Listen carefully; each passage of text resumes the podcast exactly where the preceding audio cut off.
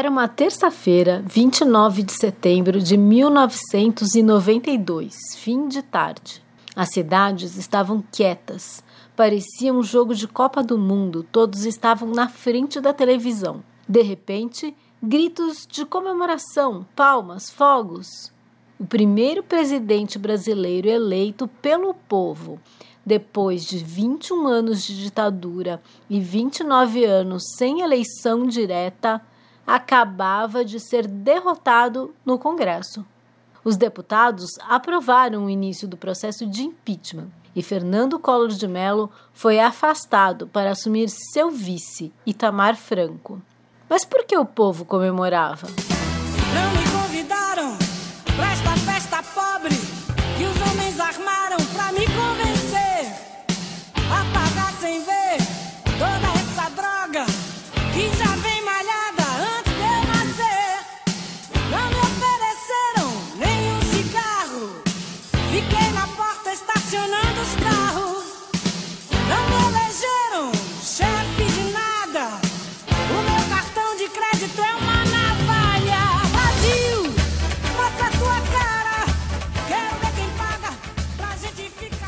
Collor havia sido eleito em 1989.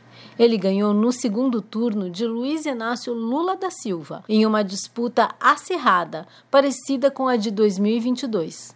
Mesmo sendo de família tradicional de Alagoas e filho de ex-senador, ele se colocava como uma cara nova da política. Mas ele já tinha sido prefeito nomeado de Maceió ainda durante a ditadura, deputado federal e governador de Alagoas. Em 1989, ele disputava a presidência por um partido pequeno, o PRN, Partido da Reconstrução Nacional. Sua campanha o vendia como caçador de marajás, que seriam funcionários públicos com super salários fraudados.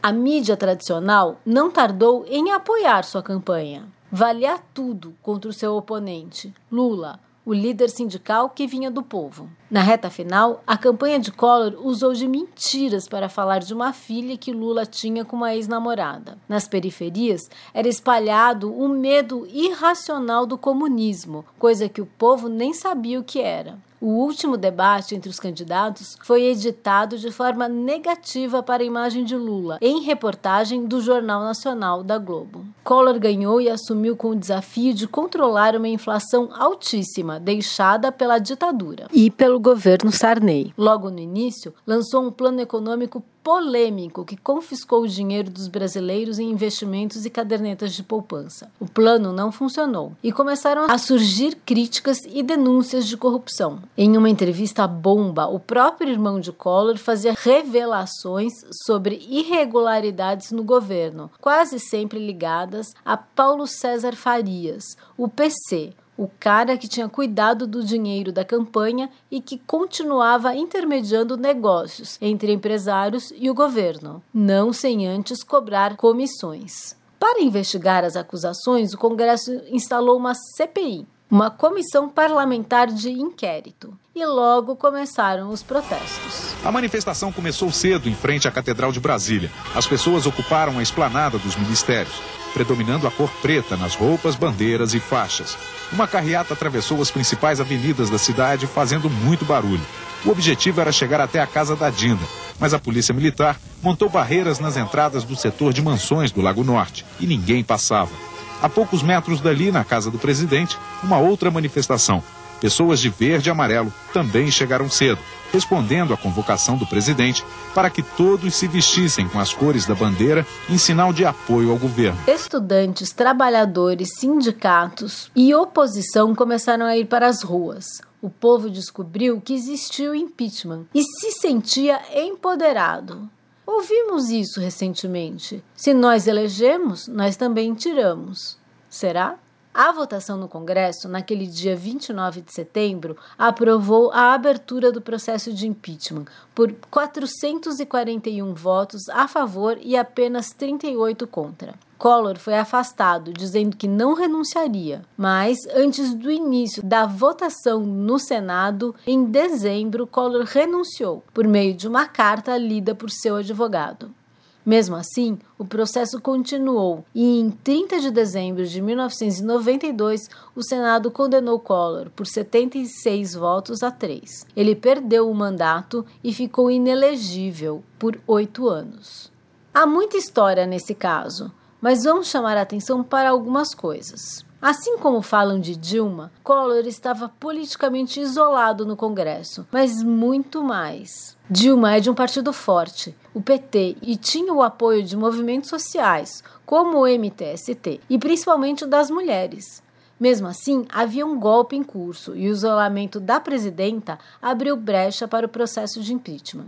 Ao contrário da presidenta honesta, Collor perdeu seus direitos e ele voltou a ser eleito senador em 2006 e 2014 e voltou a se envolver em casos de corrupção. Em maio de 2023, o STF o condenou por receber 29 milhões em propina no caso da BR Distribuidora. Ele tentou se eleger governador de Alagoas em 2022, apoiando Bolsonaro, mas foi derrotado. Agora vamos pensar no Congresso. Eles dizem que representam o povo, mas é apenas o presidente do Congresso que pode abrir um processo de impeachment. E nem Rodrigo Maia, nem o atual presidente do Congresso, Arthur Lira, consideraram os 151 pedidos de impeachment contra Bolsonaro, nem os protestos nas ruas durante a quarentena de Covid-19 e eles não abriram esse processo contra um presidente genocida e corrupto.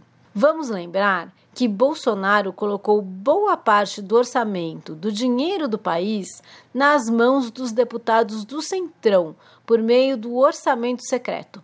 E eles usaram esse dinheiro para fazer politicagem e campanha em suas regiões e se elegeram assim.